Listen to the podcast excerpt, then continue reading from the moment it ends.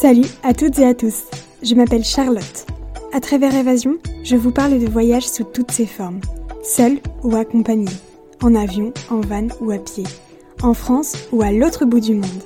Tous ces voyages ont au moins un point commun. Ils ont changé des vies. Le voyage a tellement à nous apprendre. C'est une merveilleuse façon de se découvrir soi-même. Je pars à la rencontre d'une ou d'un invité pour parler de son évasion à travers le monde qui l'a aidé à devenir la personne qu'elle est aujourd'hui. Si vous souhaitez soutenir le podcast, n'hésitez pas à mettre une note et un petit avis sur Apple Podcasts ou iTunes et à parler d'évasion autour de vous. C'est parti Je vous invite à vous évader avec nous. Bonne écoute Si ça, c'est pas un signe de l'univers que quand tu crois que t'es bloqué, tu n'es jamais bloqué. Jamais. Quand tu crois que c'est pas possible, que c'est pas accessible pour toi, que c'est fini, que tu n'y arriveras pas, que c'est impossible, mais tu te rends pas compte. Et bah, en fait, c'est possible. Il y a un train, l'île Paris, qui est là pour toi quand tu devais passer par Bruxelles. Et vraiment, c'est la plus grande métaphore. J'espère que vous allez bien et que votre mois d'avril s'est bien passé. Dans l'épisode du mois de mai, nous accueillons Sophie, la fondatrice de Carnet Goguette. Une marque de papeterie consciente qui accompagne les voyageuses et les voyageurs lors de leur périple. Sophie a laissé son métier de journaliste de côté pour prendre le temps de réaliser 100 défis incroyables, dont la création d'une marque de papeterie.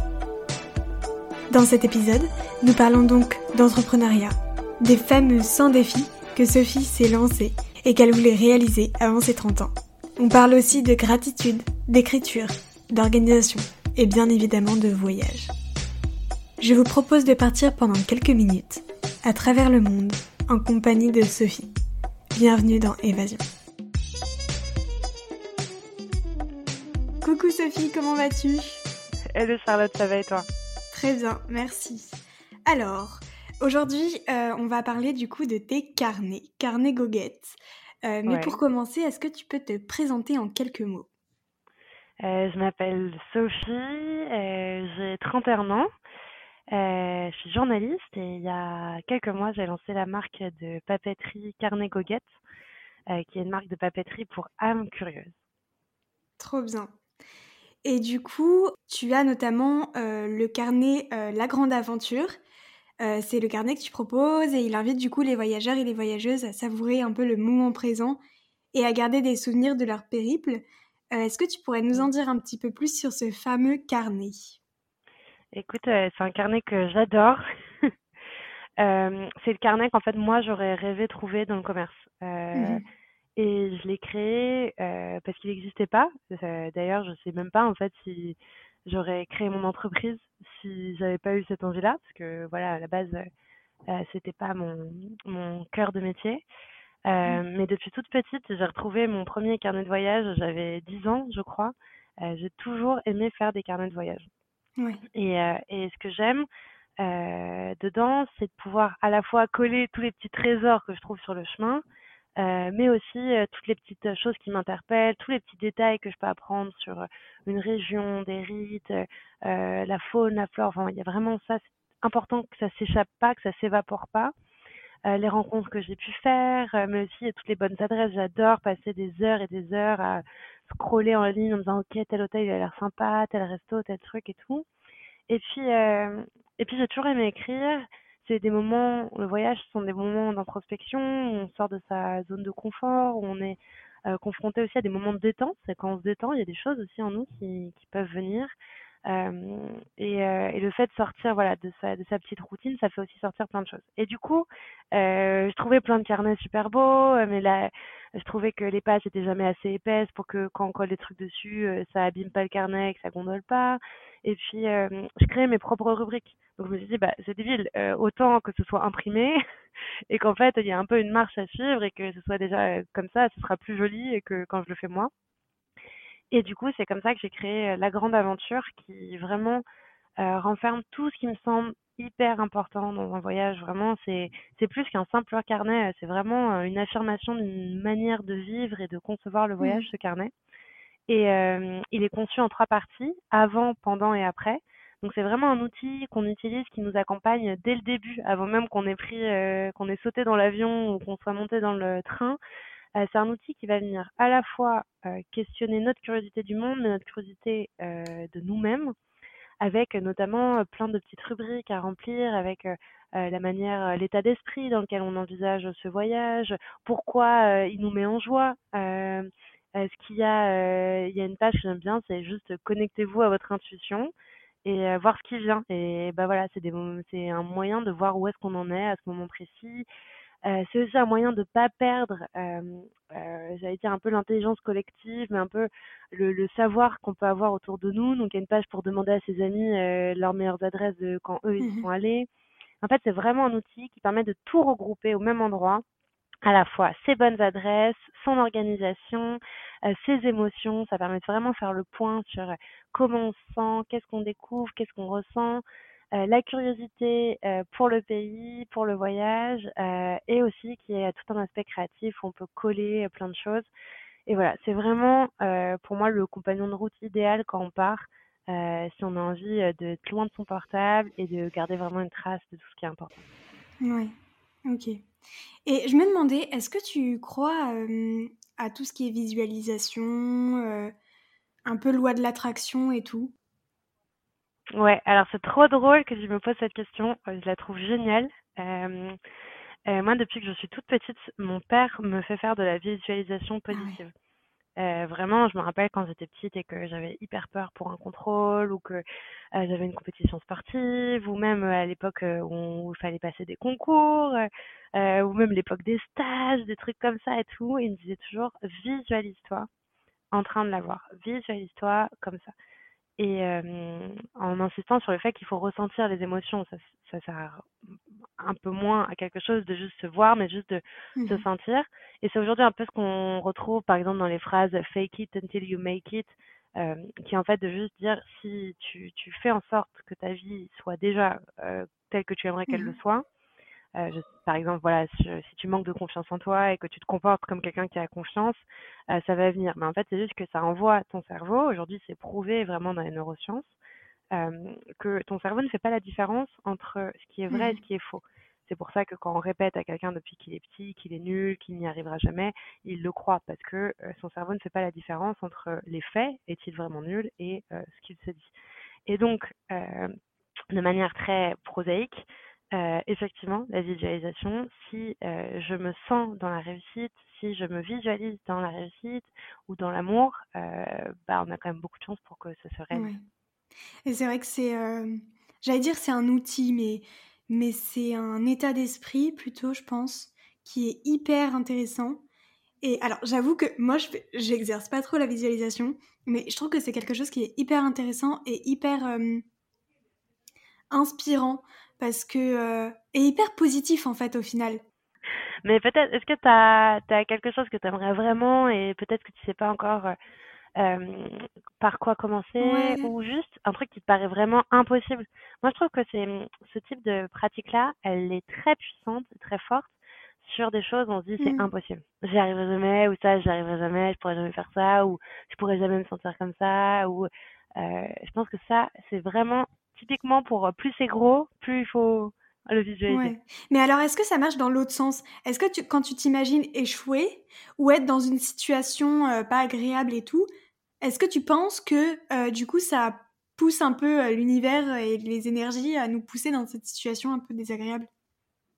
Alors, pour ce qui est un peu l'univers, les énergies, euh, voilà, je suis pas assez habilitée scientifiquement à, à répondre à ce type de questions. En revanche, ce qui est sûr, c'est que l'état d'esprit et les pensées sous-jacentes qu'on peut avoir vont forcément impacter la manière dont on se comporte.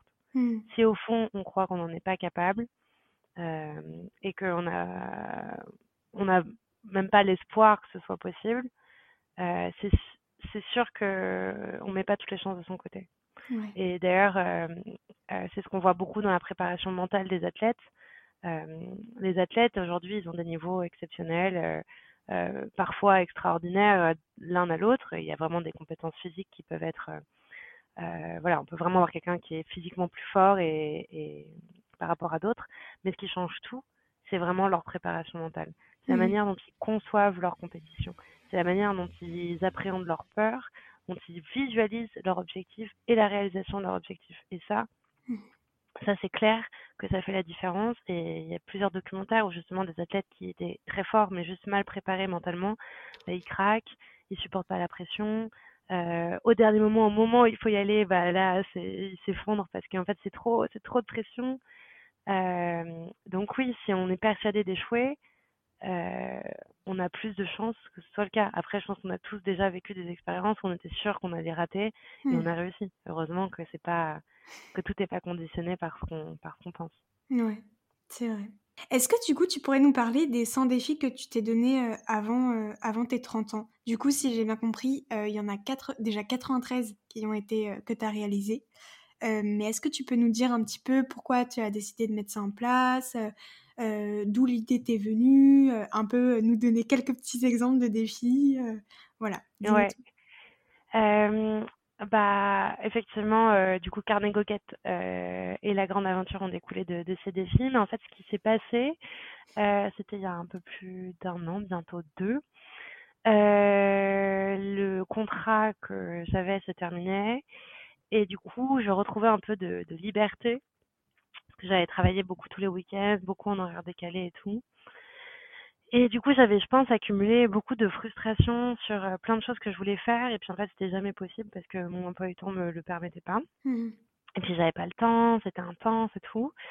Et, euh, et en fait, en septembre, euh, je réalise que, en fait, je vais avoir 30 ans au mois de janvier. Et moi, vraiment, je fais pas partie de ces gens qui se laissent vivre et tout. Je me suis toujours posé plein de questions existentielles depuis que je suis née, quoi. Donc, euh, euh, je me suis dit, mais qu'est-ce qui se passe? Euh, J'avais tellement de rêves, tellement d'envies. Et puis, j'avais aussi tellement une idée particulière de qui j'avais envie d'être à 30 ans et de ce que cet âge signifiait pour moi. Je me suis dit, mais là, c'est pas possible. En fait, sur la liste, il y a plein de trucs qui sont pas, qui sont pas faits, et puis que je rêve de faire. Et puis, en fait, qu'est-ce qui se passe? J'avais vraiment l'impression, je me suis dit, non, c'est ce que je suis en train de passer à côté de ce que je veux vraiment? Et, et c'est cette peur-là où je me suis dit, mais mmh en fait, euh, la personne que je vais être à 30 ans, euh, je suis pas sûre que ce soit celle que j'ai envie d'être pour l'instant. Et il y a tellement de choses que j'ai envie de découvrir, d'apprendre, euh, de plein de choses dont je voulais aussi juste me débarrasser et plein d'expériences que je voulais juste mener euh, juste par pure curiosité de me dire et ça bah, ça donne quoi en fait? Et juste d'être dans une sorte de petite expérimentation de petit laboratoire de ma vie et tout. Et du coup je me suis dit ok j'ai fait la liste hein. vraiment c'est très simple vous pouvez le faire chez vous aussi. Euh, euh, j'ai fait la liste de tous les rêves que je voulais accomplir toutes les choses dont je voulais me débarrasser tous les sujets que je voulais approfondir et tous les trucs que je voulais tester. Je fais ok très bien. J'ai regardé je me suis dit bon j'ai 90 jours à peu près en commençant le 16 octobre et je me suis dit, bah, 16 octobre, 16 janvier, euh, je vais faire un défi par jour. Et c'est comme ça que je me suis lancée euh, dans ce projet. Waouh. Et ça t'a pas mis trop de pression de te dire, euh, ok, il faut vraiment que je fasse un défi par jour? Tu te disais pas parfois, oh là là, la flemme de faire tel défi Ah si tu vois? Si, c'était vraiment difficile, c'était trop. Vraiment, ça, par, par exemple, je recommande pas, ne faites pas un défi par jour, c'est trop de pression. Et puis aussi, il y a des choses qui prennent du temps. Euh, il y a des choses qu'on mmh. peut pas euh, euh, faire comme ça et il faut laisser du temps aux, aux, choses. pareil pour approfondir certains sujets, ça sert à rien de se gaver de lecture comme ça en 48 heures. Voilà. Mais ce qui était pas mal, c'est que ça permettait de passer à l'action. Parfois, souvent, ce qui peut être difficile pour les gens, c'est de sauter le pas c'est de se dire allez mmh là j'y vais. Et c'est comme en fait euh, ce petit moment où on a la flemme d'aller courir et qu'on se dit non en fait j'y vais quand même et en fait après ça roule quoi. Mais euh, mais si c'était difficile et d'ailleurs tout s'est pas passé comme prévu. Il y a des jours où j'ai pas réussi. Je me rappelle notamment d'un Paris Versailles où je m'étais dit je vais y aller à pied. Et puis en fait vraiment il faisait pas beau. J'étais gelée. Je m'appelle j'arrive au point de départ. J'étais déjà congelée. J'étais fatiguée j'ai commencé un peu à marcher, à me forcer, et je me suis dit, non, mais en fait, là, ça sert à rien.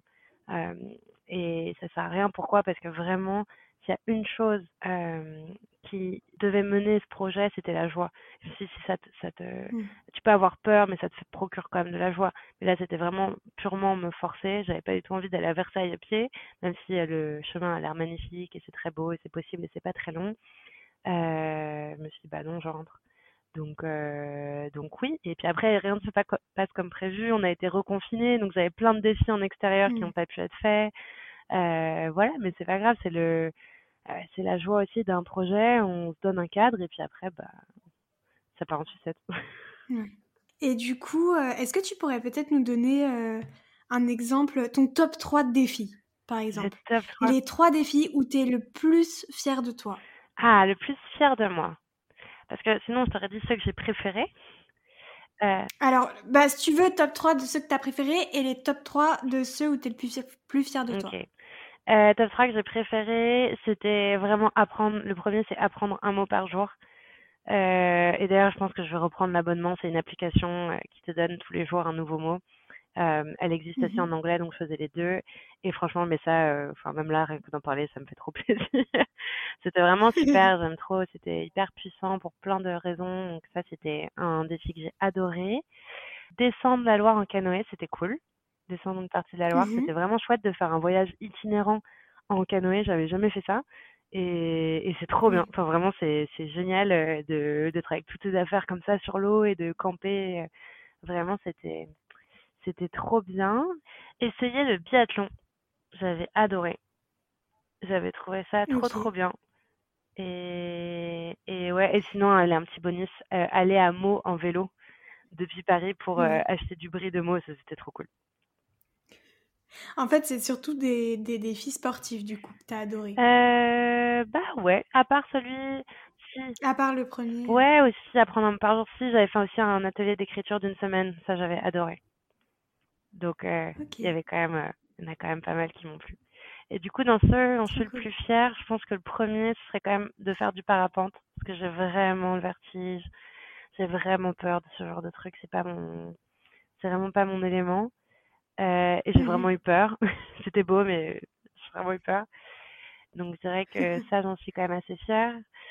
Créer mon entreprise, ça, indéniablement, c'est Mhm. tellement euh, un long chemin.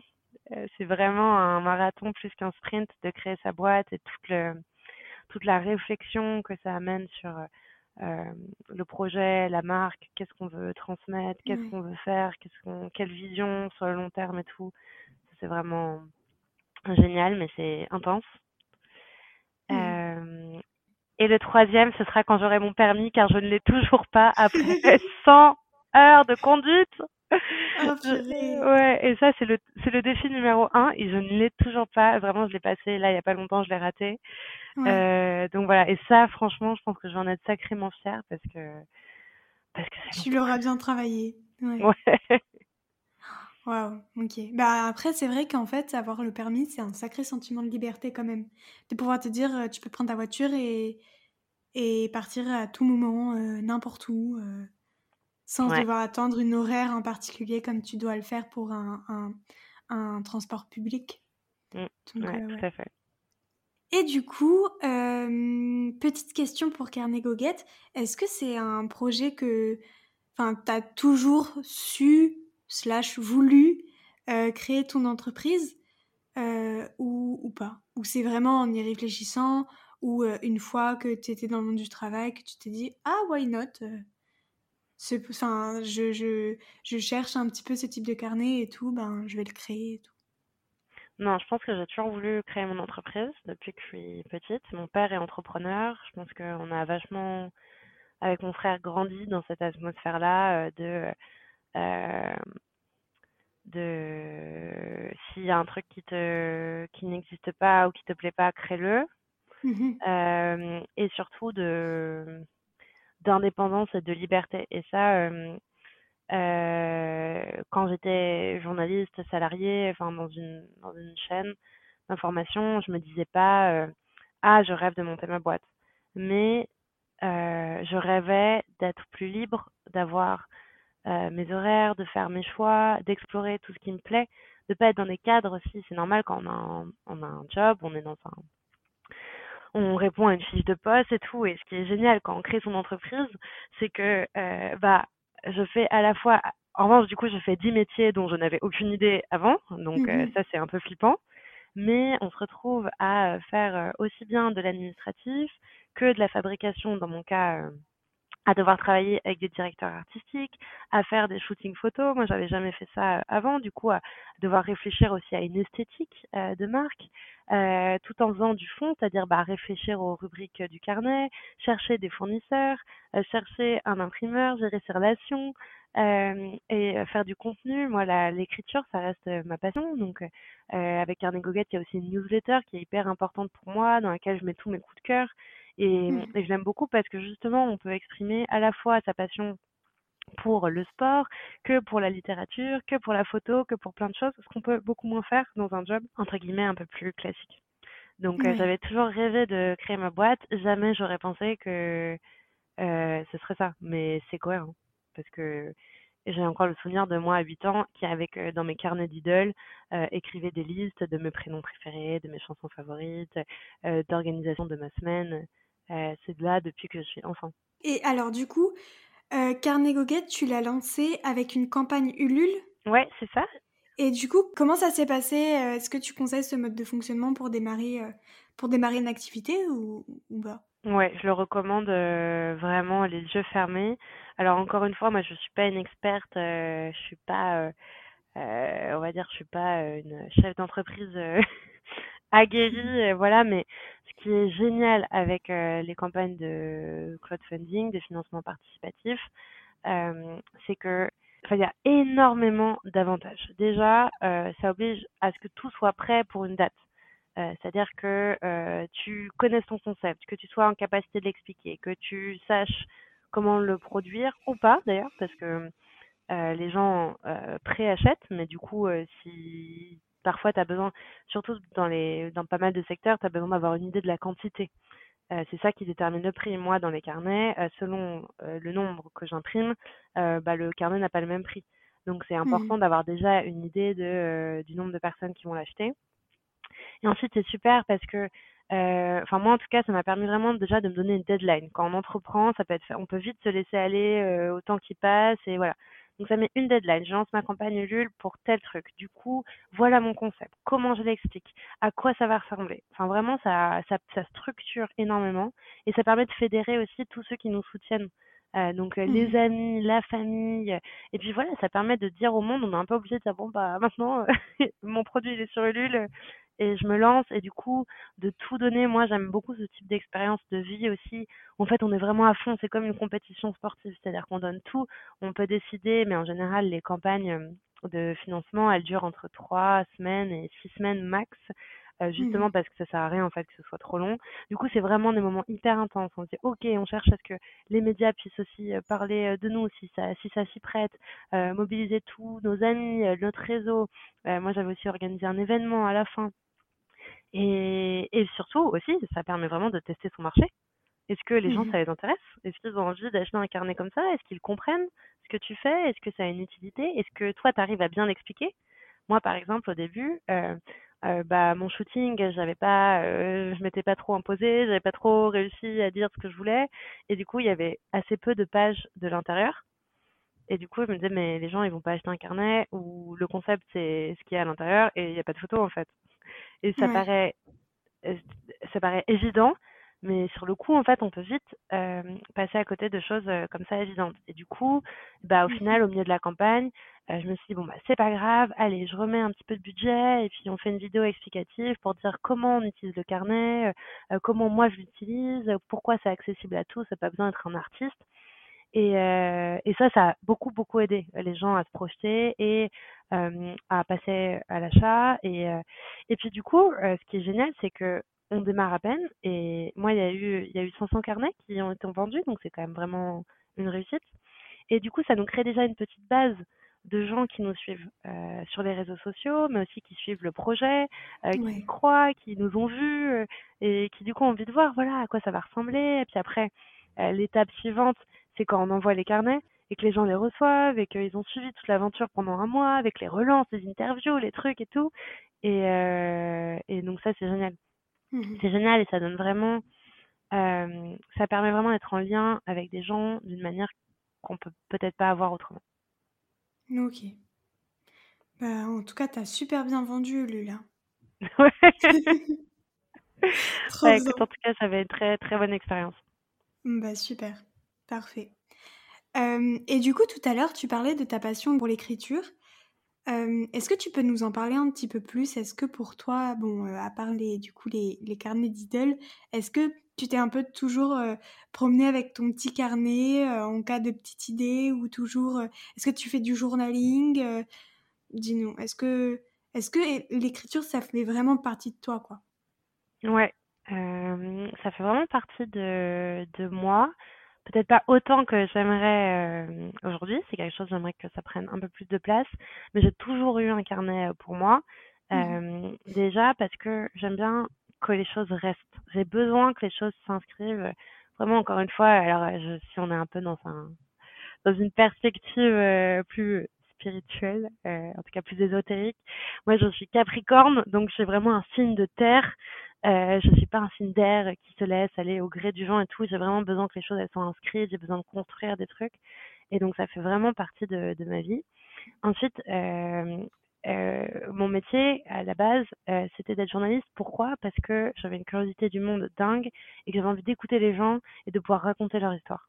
Et en ça, bah, un carnet, quoi de mieux qu'un carnet euh, que pour recueillir euh, les propos des autres et, et, et garder une trace. Euh, après, le rapport à l'écriture, euh, je pense que quand j'étais petite, j'essayais d'écrire des poèmes et tout. C'était mignon et sans doute un peu, un peu nul aussi. Mais euh, aujourd'hui, j'utilise l'écriture dans plein de domaines. Déjà pour m'amuser. Aux États-Unis où je suis en ce moment, ils ont une super gamme de papeterie, du développement mmh personnel qu'on a beaucoup moins en France. Et euh, je pense euh, récemment, j'ai acheté un truc qui s'appelle euh, Sans liste pour les féministes, qui est vraiment fait pour les femmes et les jeunes filles pour euh, pour euh, pour participer à ce qu'on appelle un peu de l'empowerment, mais vraiment de, de on va dire gagner confiance en soi Trop et bien. euh, voilà quand quand on est une femme, il est il est génial. Il y a aussi un autre petit livre que j'ai acheté, c'est 620 articles exercices d'écriture. Il est tout petit, c'est un écrivain qui a fait ça pour développer la curiosité et pour développer l'imagination. Et ça va autant être résumer votre journée en un hashtag que votre meilleure amie arrive essoufflée chez vous, elle va vous faire une grande confession, qu'est-ce que ça Mmh peut être? Et c'est trop bien. En fait, ce qui est fascinant dans l'écriture, ce qui est vraiment magique, c'est qu'avec une phrase comme ça, en fait, il y a mille possibilités. Il y a mille mondes qu'on peut créer.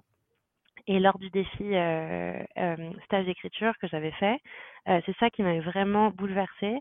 C'est qu'on avait toutes les mêmes consignes. Tu dis toutes, mais bon, il y avait un garçon. Et pourtant, on avait créé 15 univers différents. Mmh.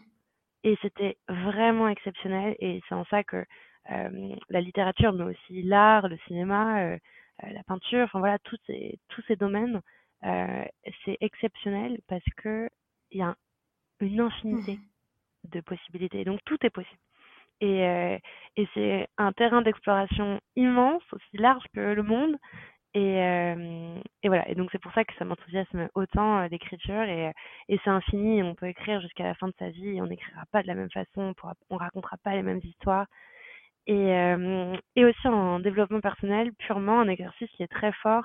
Euh, Il y a un, un professeur de méditation qui s'appelle Jonathan Lehman, qui est euh, un peu connu maintenant, euh, qui, dans ses premiers, premières méditations sur YouTube, je crois, il parlait d'un exercice qu'il appelle les poubelles mentales. Mmh. Euh, et il y a aussi une autre euh, blogueuse, Esther Taïfé, qui en parle. Euh, et en fait, c'est juste le fait de donner un timing, euh, une minute, cinq minutes, et d'écrire tout ce qui nous passe par la tête. Euh, mais vraiment sans se juger, sans juste ce qui vient comme ça. Et c'est ultra puissant. Et vraiment, déjà quand on a l'impression que ça va pas, qu'on se trimballe plein de trucs dans la tête, bah, en fait, franchement, je mets un peu quiconque au défi d'être capable d'écrire une demi-heure sur son mal-être. en fait, on se rend compte que assez vite, au bout de cinq minutes, bah, il y a peut-être plus grand chose à dire. En fait, c'est dit. Et puis, c'est sorti de nous. Et puis, en fait, on peut passer à autre chose. Ouais. Et, euh, et c'est hyper puissant aussi quand on entreprend, parce qu'on a tellement de choses auxquelles il faut penser. Et il y a ça, il y a ça, il y a ça. Et les journées, elles font que 24 heures. Et du coup, ça permet de relâcher la pression, de mettre sur papier. Euh, voilà, après, il y a des, des, des recommandations euh, dans certaines approches qui, qui proposent par exemple de brûler les lettres, parfois si on a une chose difficile à dire à quelqu'un, par exemple dans la relation familiale, Mhm. euh, d'écrire tout ce qui nous vient, euh, par exemple envers ses parents, c'est un exemple assez récurrent, d'écrire voilà tout ce qui nous vient, ce qu'on aime, ce qu'on n'aime pas, ce qui nous a blessés, et ensuite de, de brûler cette lettre, euh, de pas l'envoyer. Je recommande pas d'envoyer ces lettres-là Vraiment pas gens. voilà. Mais et vous, ça vous permet de, de passer à autre chose. Enfin voilà, l'écriture, c'est ouais. ouais, mm. c'est un, un bon outil pour s'amuser euh, et pour mieux vivre. Ouais. Mais par exemple, tu vois, euh, moi quand ça va pas ou quand euh, je suis hyper stressée ou quand j'ai un gros truc ou juste ouais, juste que ça va pas, et eh ben je fais du journaling. Donc j'écris euh, tout ce qui me passe par la tête, tout ce que j'ai à dire, mais que je ne peux pas forcément dire parce que j'ai personne en face de moi ou personne à qui je peux me permettre de le dire ou avec qui je suis à l'aise d'en parler. Mais du coup, je vais écrire sans, bah, comme tu dis, sans me juger, parce qu'en fait, de toute façon, c'est pas destiné à être lu, c'est juste destiné à, à extérioriser tout ce que tu ressens, tout, tout, ouais, tout ce que tu as à dire et que tu as besoin de faire sortir, quoi. Donc, euh, donc, je comprends totalement ce que tu veux dire et, et je suis totalement d'accord avec toi. C'est hyper bien. Et est-ce que tu fais aussi parfois des exercices de gratitude? Alors, c'est sur ma liste de choses que j'aimerais trop faire. Euh, mais euh, j'arrive pas à prendre le temps. mais il faut que je le prenne le temps. Mais mais oui, j'en ai déjà entendu parler. C'est hyper puissant euh, et c'est quelque chose, tu vois, je me suis fait prendre à mon propre jeu. Ouais. Euh, pour moi, la gratitude, c'est vraiment un truc euh, hyper important que je, je trouve, je pratique pas assez parfois. Avoir toujours ce qu'il faut changer, ce qu'il faut améliorer. Mmh. Parfois, on en oublie déjà tout ce qu'on a et la chance qu'on a. Et, et c'est quelque chose que je voulais vraiment mettre dans la grande aventure. Donc, il y a, pas mal de rubriques qui sont là pour favoriser la gratitude. Et, euh, et je me suis fait prendre un propre jeu au retour de, de voyage euh, il y a quelques semaines, où euh, quand je fais la liste de tout ce qui est gravé dans ma mémoire, de ce que j'ai le plus aimé, là j'ai eu un gros coup de waouh J'étais crevée, on rentrait d'une expédition un peu dure physiquement, puis c'était un voyage très très speed. Du coup voilà, c'était c'était, j'avais pas les idées au clair. Et en fait, en faisant euh, donc la partie après du carnet, Mmh dans l'avion du retour, euh, bah là, j'ai vraiment, en fait, je me suis dit waouh, je suis hyper heureuse et fière parce que j'ai créé aussi un outil qui m'aide moi. Mmh. Et, euh, et du coup, je remplissais mes petites rubriques de ce que j'ai le plus aimé dans le voyage, voilà ce qui restait dans ma mémoire, les galères et les imprévus. Enfin, c'est vraiment un super moyen de faire le point. Et en fait, je me suis dit waouh, c'est mais tu te rends compte tout ce que tu as vécu là en dix jours, c'est exceptionnel, tout ce que tu as appris, découvert, la chance que tu as eue de voir toutes ces merveilles.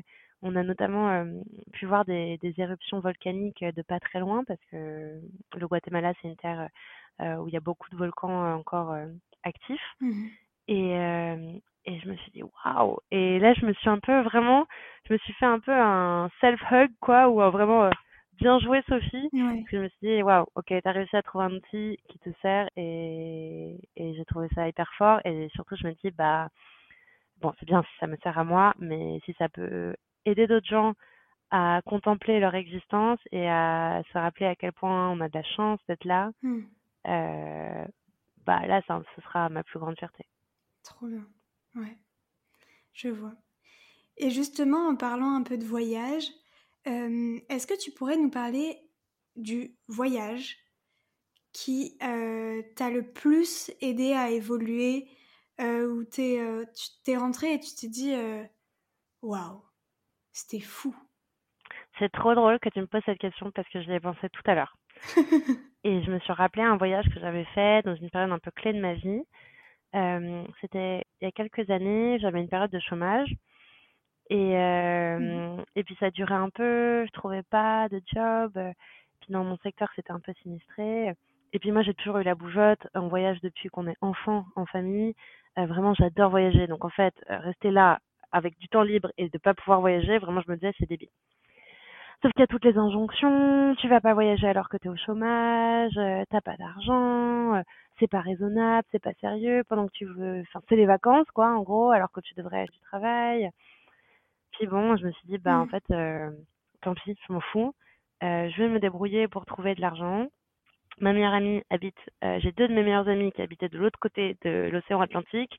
et je me suis dit, bah en fait, tu sais quoi, c'est peut-être la seule fois dans ma vie où je vais avoir autant de temps pour voyager, j'ai pas d'enfants, j'ai pas de famille, j'ai pas de Mmh travail, bah, en fait, c'est le meilleur moment. Et, et du coup, j'avais une de mes amies à Mexico et une de mes amies aux États-Unis. Et, Mmh euh, et je me suis dit, bon, bah, je pars un mois et demi et je commence toute seule. Et, euh, et c'était mon premier grand voyage vraiment seul quand même. Et, euh, et au Mexique, dans un pays où euh, que je connaissais pas, enfin que je connaissais pas bien, où je parle pas espagnol du tout. Et voilà, et je Mmh me suis lancée et ça a été un mois exceptionnel, rempli de tellement de découvertes. J'ai fait euh, deux semaines au Mexique et ensuite dix jours de road trip, euh, enfin une semaine de road trip dans le Mmh sud des États-Unis. Et vraiment, c'était un voyage dingue. Et surtout, ce qui est fou, et ce à quoi je pensais euh, ce matin, c'est que à mon retour, quelques jours plus tard, j'ai eu une réponse pour un job qui m'a emmené sur une première expérience, qui a mené sur une deuxième. Et en fait, heureusement que j'avais pris un mois de road trip, parce qu'après, j'ai travaillé tout l'été et que même au mois d'août, Mmh. euh, j'ai eu deux contrats qui se sont chevauchés. Et du coup, j'ai travaillé 30 jours de suite, donc week-end compris. Vraiment, j'avais jamais fait ça. Et après, j'ai eu un autre contrat de suite. Et en fait, en fait, tout s'est très bien enchaîné. Donc voilà, c'est vraiment, euh, j'ai écouté euh, ma joie et mes rêves et j'y suis allée. Et, euh, et j'ai repensé à des trucs super drôles que j'avais quand même euh, mes parents qui étaient un peu inquiets et qui étaient un peu derrière moi en disant mais voilà, mais qu'est-ce que tu fais et puis comment tu vas faire et puis blablabla. Donc j'avais quand même un peu la pression sur ce voyage euh, solo. Et du coup, j'avais Mmh mis en place plein de stratégies. J'avais lu énormément de trucs, vraiment, sans que j'avais regardé je sais pas combien de vidéos YouTube sur comment bien voyager solo, les choses à savoir, comment bien faire sa valise. Enfin, vraiment, j'étais devenue la pro du, du voyage. C'est comme ça que j'ai commencé à avoir des compartiments de valises. Donc maintenant, j'ai même des petits compartiments pour euh, genre séparer mes, mes maillots de mes pulls. Enfin bref. Et j'avais notamment acheté, et ça fait, ça nous fait encore rire avec mes copines, une, un faux tube de, de crème solaire qui est fait pour être à la plage et mettre dedans son argent, son portable, euh, et ça ressemble à une crème quand t'es tout seul. Ah mais Comme non! ça, t'as pas de sac. Mais Mais oui, voilà, mais c'était, j'avais vu ça sur un blog. euh, Enfin bref, et je repense que je me dis, non mais quand même. Et j'avais aussi acheté une ceinture qui était censée être une ceinture secrète où tu peux mettre sous ton, Mon grand-père, il a cette ah non ceinture. mais le truc que tu mets sous ton sous ton t-shirt là pour que qui est hyper plat pour pas qu'on voit que tu as une carte bleue. mais totalement. Le truc, le truc magique où tu, tu l'ouvres avec la petite fermeture et tu sors ton billet comme Ouais, ça. ouais. Non mais Ouais. voilà. Mais bon, je pense que j'ai dû l'utiliser une fois où euh, j'étais allée à la plage toute seule. Mais franchement, euh, évidemment pas besoin de tout ça, mais C'est gadget. c'est Ouais. complètement gadget. Mais après, j'avais pris des bonnes habitudes, par exemple. Ça m'a vraiment rendue indépendante. Et d'ailleurs, depuis ce jour-là, je sais pas si j'avais déjà voyagé seule avant, peut-être. Mais en fait, depuis ce jour-là, j'ai plus jamais eu peur d'être seule. Et vraiment, Ouais. aujourd'hui, euh, ça ne me pose aucun problème de dîner seule, euh, d'aller déjeuner seule, de partir seule. Enfin, en fait, euh, ça a vraiment ouvert la voie de tellement d'expériences personnelles euh, parce que j'attendais plus que les gens soient dispo. Euh, souvent, pendant longtemps, j'avais beaucoup de frustration parce que euh, j'avais jamais les copines qui étaient dispo pour les mêmes trucs, c'était toujours loin, et puis quand on est étudiant, c'est toujours un peu compliqué et tout. Et en fait, en faisant ça, bah, c'est le monde qui s'ouvrait à moi. Et, et j'ai aussi appris des petits trucs, des petits réflexes, mais j'en parle parce que c'est important quand on est seul, euh, qu'on peut compter que sur soi. Par exemple, toujours avoir deux cartes de crédit, ne jamais les mettre au même endroit, avoir toujours du liquide dans une poche d'un truc, une carte dans un truc et une truc dans... Parce que si on perd ou qu'on en oublie, ben, on est tout seul en fait. Donc, euh, donc il faut vraiment toujours avoir un backup. Euh, Enfin, voilà, j'ai beaucoup appris sur moi et, euh, et notamment, je me rappelle d'une expérience où j'étais à Touloum et j'étais toute seule et je vais dîner dans un resto et en fait là, c'est un resto ultra branché en fait, hyper bruyant avec que du monde mais vraiment en mode teuf et moi je suis toute seule à ma table en train de manger le plat le moins cher qui devait quand même être à 20 dollars qui était une sorte de cocotte de lentilles mais sans rien quoi, juste des lentilles. Et là, j'étais vraiment gênée et je me suis dit, bah ok, en fait, euh, il faut bien que tu manges quelque part, de toute façon, t'es là. Et bah ok, maintenant c'est à toi de reprendre le pouvoir. Et qu'est-ce qui fait que tu vas pas être bien dans cet endroit? Il y a la musique. Euh, et surtout, je me mettais un peu comme principe de ne pas regarder mon portable. Parce que je trouve que c'est trop facile Hmm. d'être collé comme ça à son smartphone. Ça n'a aucun intérêt. Moi, je voyage pas pour être collé à mon smartphone euh, au dîner, quoi. Et, euh, et voilà, et du coup, je me suis dit, je me suis retenue, je regardais pas mon portable et j'avais la tête haute et je me suis dit, bah, j'ai le droit d'être seule dans ce resto super branché qui coûte super cher au final. Et tant pis, et il y avait que, c'était rempli d'Américains super sapés et tout. Et, et voilà, je me suis dit, bah, c'est pas grave, je me, dé, je me débine pas, je reste là dans ma petite table dans un coin, j'écoute le groupe. Et voilà, je, c'était pas la meilleure soirée de ma vie, mais je l'ai fait et, et, et clairement, ce voyage, il a changé vraiment beaucoup de choses. Et je pense qu'il m'a, mmh. il a ouvert la voie sur euh, euh, à la fois de la connaissance personnelle, qui je suis, où j'ai envie d'aller, qu'est-ce qui me plaît, de quoi je suis capable. Et, euh, et voilà.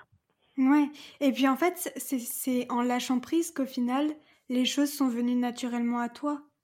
C'est comme ce que tu disais au début, le fait de pas forcément chercher, bah, au final, c'est venu à toi et puis, et puis voilà. Ouais. Mmh. Ouais, c'est vrai. Ouais, ouais. Et il s'est passé plein de trucs cool pendant ce voyage. Et, et ouais, je pense qu'effectivement, parfois, il euh, faut, euh, écouter sa joie surtout. Ouais. Vraiment. Euh, et, ça, et si, c'est, si on est au bon endroit, si on a la bonne place, le reste va suivre. Faut pas s'inquiéter. Trop bien. Et Avec du travail quand même. un petit peu, oui. Il faut pas laisser non plus. ouais. Et est-ce que tu trouves que la femme a une place importante dans le, dans le voyage? Alors, euh, qu'est-ce que tu entends par importante? Bah, dans le sens, est-ce que tu trouves qu'on parle beaucoup de femmes qui voyagent? Alors, ça commence. Je pense qu'on on en parle de plus en plus. Mmh euh, de solo backpacker. Euh, je pense notamment à l'expérience de de cette jeune fille, peut-être que tu, j'ai juste oublié son nom, euh, qui a appris qu'elle avait une sclérose en plaques et qui est partie. Marina Barnerias? Ouais. Marine Barnerias. Ça doit être ça, voilà. Euh, dont le projet est absolument génial et je trouve que elle, j'ai pas encore vu le film euh, sur elle, mais mais j'ai vraiment hâte parce que. Il est incroyable. Ouais, je pense qu'elle est elle est époustouflante cette femme et et je suis tellement impressionnée de son courage de parcourir le monde en solo, malade. Enfin, vraiment, je voilà, je pense que ça, ça, ça me donne la chair de poule rien que d'en parler parce que, parce que ça montre vraiment que tout est possible et qu'en fait, ça n'a rien à attendre, quoi, et qu'il faut, il faut y aller si on a des rêves à réaliser, des envies profondes et tout, il euh, faut, faut foncer. Mmh. Euh, mais du coup, en tout cas, dans l'histoire, euh, les femmes ont toujours voyagé, même si on était beaucoup cantonnés chez nous, mais sauf qu'on ne le sait pas. Et, euh, et aujourd'hui, il y a un vrai travail de la part d'écrivaines et d'historiennes pour réhabiliter euh, justement ces grandes épopées euh, féminines. Depuis le XVIIIe siècle et même bien avant, les femmes se déplacent seules et elles partent à l'aventure. Mmh. Et de manière bien plus difficile que pour nous aujourd'hui, avec de l'équipement bien moins adapté à leurs besoins et encore plus aux besoins des femmes, notamment sur les périodes de menstruation, avec beaucoup plus de dangers pour elles parce que socialement c'était beaucoup plus euh, c'était beaucoup moins accepté, euh, qu'elles euh, étaient beaucoup plus facilement prises pour cible, elles avaient moins d'indépendance financière, enfin bref.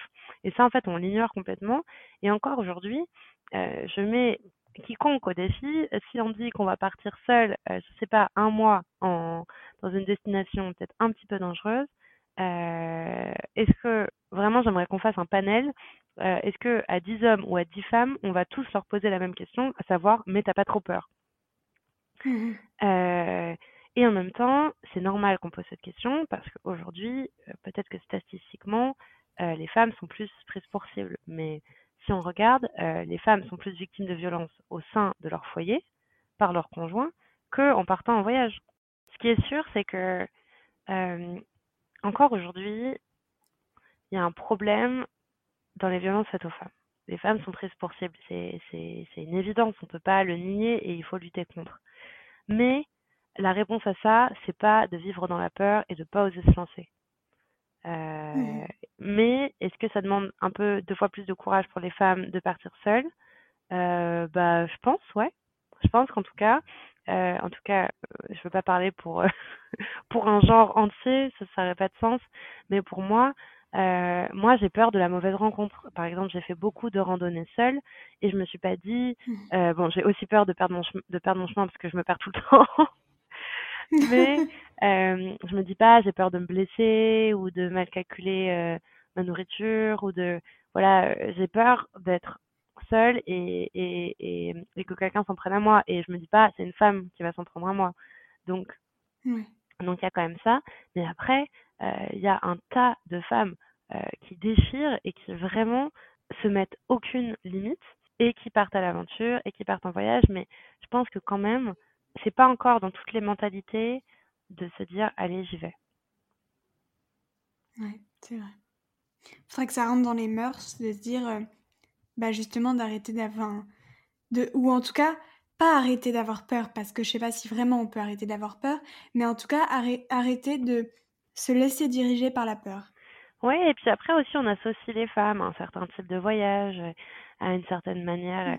On va plus euh, euh, peut-être euh, visualiser des hommes en train de faire de la randonnée au sommet d'une montagne et une femme en train de siroter un cocktail ou de faire du yoga au bord de la plage. Il y a encore, comme dans tous les secteurs, du sexisme plus ou moins évident et mmh. qui doit évoluer, ça c'est clair. Oui, c'est clair. Et est-ce que tu pourrais nous parler d'une exploratrice que tu admires? Alors, euh, euh, contemporaine, je dirais Linda Bortoletto, avec qui on avait fait un live euh, qui est encore en replay d'ailleurs sur la page Instagram de Carnet Goguet. et elle, mhm. vraiment, je suis une fan absolue de son parcours parce que elle, elle représente tout ce qui me passionne dans la vie. Euh, et surtout, moi j'adore les profils qui ont plein de cordes à leur arc, à leur arc et qui sont vraiment multidisciplinaires. Euh, je mmh. trouve ça dommage de mettre les gens dans des cases ou de se mettre dans des cases de je suis comme ça donc j'aime tel truc. On peut autant aimer euh, l'aventure que les comédies romantiques. Voilà, pour moi c'est hyper important que les gens soient euh, euh puissent, puissent se vivre, puissent vivre leur existence dans leur de leur pluralité et qu'on s'impose rien. Et Linda Bortoletto, elle est comme ça.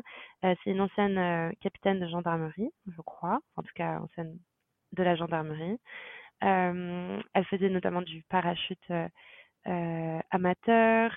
c'est pas le terme, mais en tout cas voilà, elle, elle avait déjà un rapport au sport extrême assez important. Peut-être elle vivait plus dans sa masculinité, c'est elle qui le dit. Et après la mort de son père, elle a tout arrêté et elle est devenue exploratrice. Et elle a fait plein d'expériences dans le monde. Euh, elle est partie notamment vivre plusieurs semaines avec des nomades éleveurs de rennes dans l'extrême-orient russe. Euh, donc vraiment au milieu de rien, à vivre des expériences chamaniques avec eux. elle a vécu dans une nonnerie, c'est une communauté de, de femmes bouddhistes de l'Himalaya. Elle a couru je ne sais pas combien de marathons à travers la France.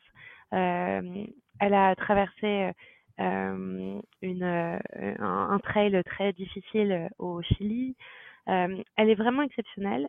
Elle est aussi exceptionnelle parce qu'elle vit dans sa féminité. Alors c'est toujours une notion que je trouve toujours très délicate et un peu clivante, mais elle, elle travaille beaucoup sur ça. Elle est professeure de méditation, de yoga, écrivaine également. Elle a écrit mmh plusieurs livres. Elle, est, elle dessine aussi un peu. Et elle a été victime d'une agression sexuelle euh, en Turquie. Elle a écrit un livre pour parler de sa résilience et euh, je le trouve très puissant parce que euh, elle a été atteinte dans sa féminité. Mmh. elle a été agressée clairement parce que c'était une femme par un homme, alors qu'elle randonnait seule. Et, et ce que je trouve vraiment beau dans son parcours, c'est que pour se remettre de ce trauma-là, elle est repartie marcher seule. Mmh euh, avec tout le courage que ça peut demander. Ça a dû être tellement difficile.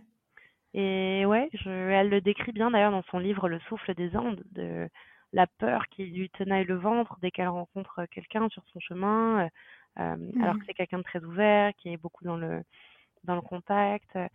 Euh, et voilà, et je trouve qu'elle est exceptionnelle parce que ça montre que on n'a pas besoin de jouer euh, les gros bras pour dire je suis une exploratrice et j'ai peur de rien.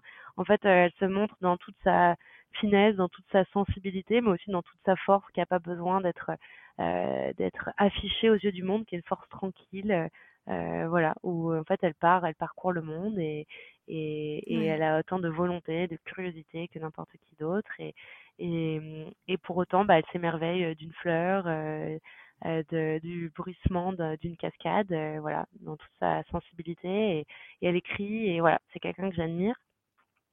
Et, et après, bah, il y en a plein qui ont marqué l'histoire, et pour ça, bon, ce serait un peu long, mais j'invite vraiment à lire deux livres qui mmh sont Les femmes aussi, Les femmes aussi sont du voyage de Lucie Azema. Ok. Euh, qui est vraiment génial. Et je garderai l'autre pour la fin parce que je crois qu'en fait, tu as une question. Pas de souci, trop bien. Ok. Euh, et bien justement, on va passer aux petites questions euh, de fin d'épisode. comment définirais-tu carnet goguette en trois mots?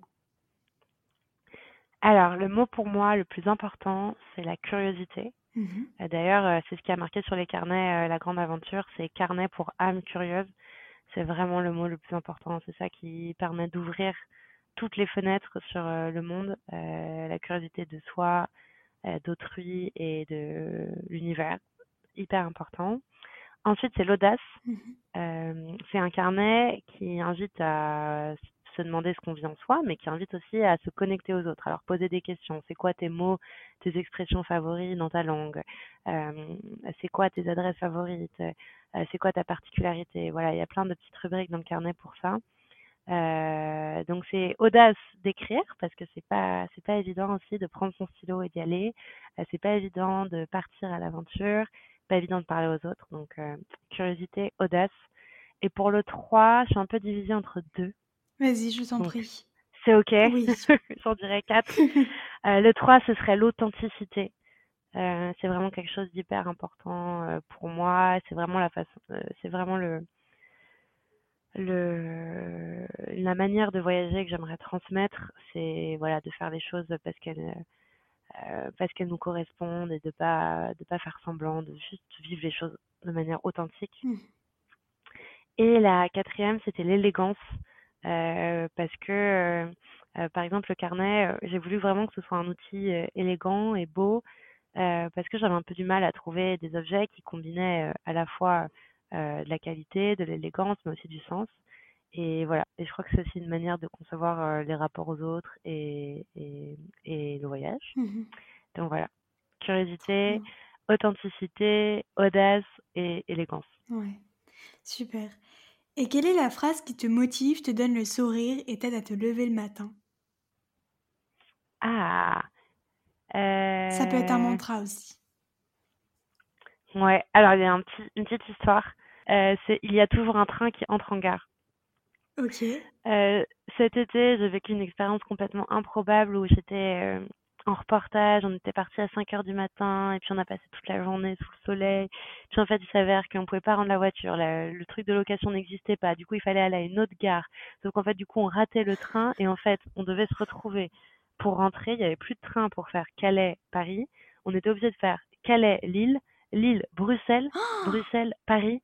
Euh, Et du coup, ça nous est arrivé à 23 heures alors qu'on était parti à 5 heures. Enfin, on se dit vraiment la loose, quoi. Vraiment la journée de la loose. C'était super intense. On était rouge écarlate parce qu'on n'avait pas mis de crème. Enfin, vraiment, c'était fou. Et puis en plus, on avait tous les, enfin, la personne avec qui j'étais en, reportage, on avait tous les deux des trucs à faire le soir. Enfin, et, euh, et en fait, on arrive sur le quai à Lille.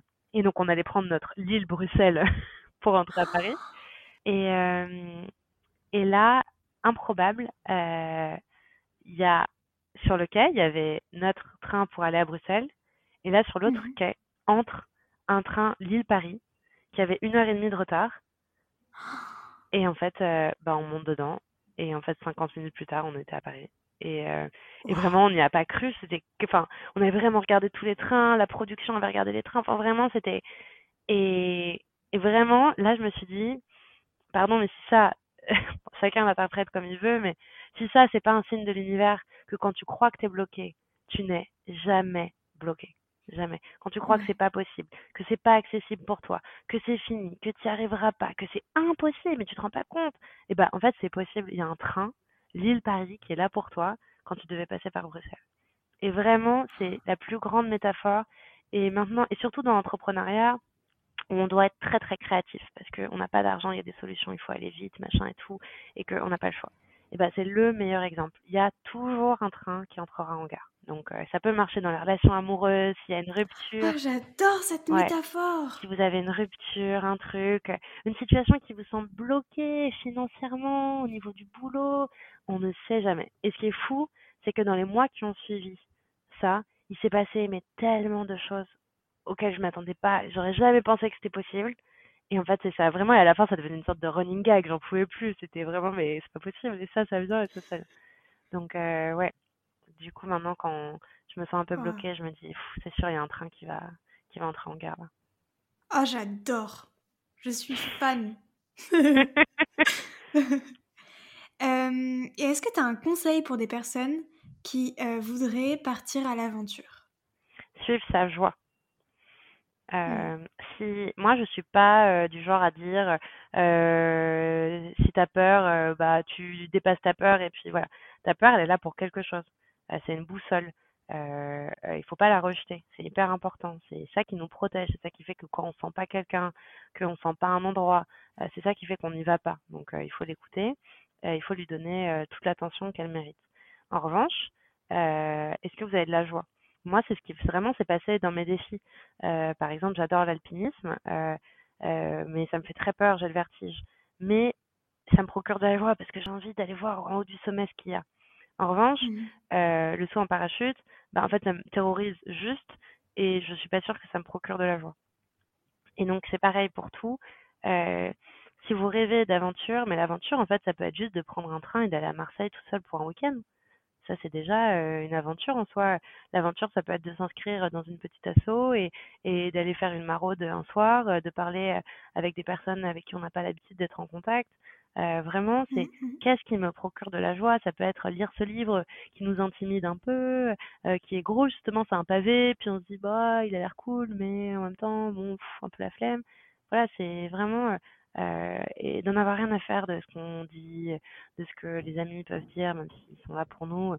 Vraiment, on sait déjà tout. Euh, on sait au fond de soi, ce voyage, est-ce que je rêve de le faire? Cette destination, est-ce qu'elle me donne des guillis dans le ventre? Est-ce que ça fait une semaine que je passe mon temps à lire des trucs sur tel sujet? Euh, On le sait déjà en fait. Donc juste écouter sa joie et mmh. l'utiliser comme boussole. Trop bien. Et alors, est-ce que tu as un fameux livre un film ou un podcast à nous recommander. Ouais, alors le dernier livre que j'ai lu, euh, je l'ai lu à Noël, c'est Les femmes, euh, Méfiez-vous des femmes qui marchent de mhm. Annabelle Hobbs, qui est absolument exceptionnel et qui retrace euh, le parcours de randonneuse de cinq euh, femmes connues, alors connues et pas connues. Par exemple, pour nous les Français, c'est une, une, Britannique qui a écrit le livre, mais pour nous les Français, elle parle de Simone de Beauvoir, et Simone de Beauvoir qui était une grande randonneuse et et qui avait euh, sacré, euh, un sacré courage. Euh, il y a aussi l'artiste Georgia O'Keeffe, qui est une artiste américaine, Nan Shepherd, qui est écossaise ou irlandaise, me semble-t-il, qui a écrit mmh notamment un livre magnifique que j'aimerais lire, donc ça fait deux livres. C'est, je crois, La montagne magique ou La montagne vivante, euh, et qui n'a eu ses lettres de noblesse que post-mortem, je crois. Et, euh, et voilà, et surtout, ça nous montre qu'en fait, ça fait longtemps que les femmes euh, voyagent et que euh, on n'a pas attendu euh, d'avoir euh, des réseaux sociaux pour pour se poster voilà à Bali avec un sac à dos sur le dos pour que les femmes se, se partent à la découverte du monde et, et il est génialissime.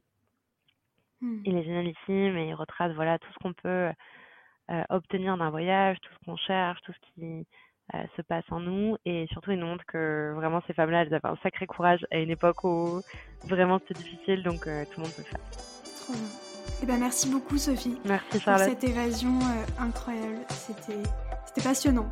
On a oh. parlé de sujets trop trop bien. C'était super chouette. Merci Charlotte. Merci du fond du cœur d'avoir écouté l'épisode en espérant qu'il vous a plu et qu'il vous a donné envie de vous évader.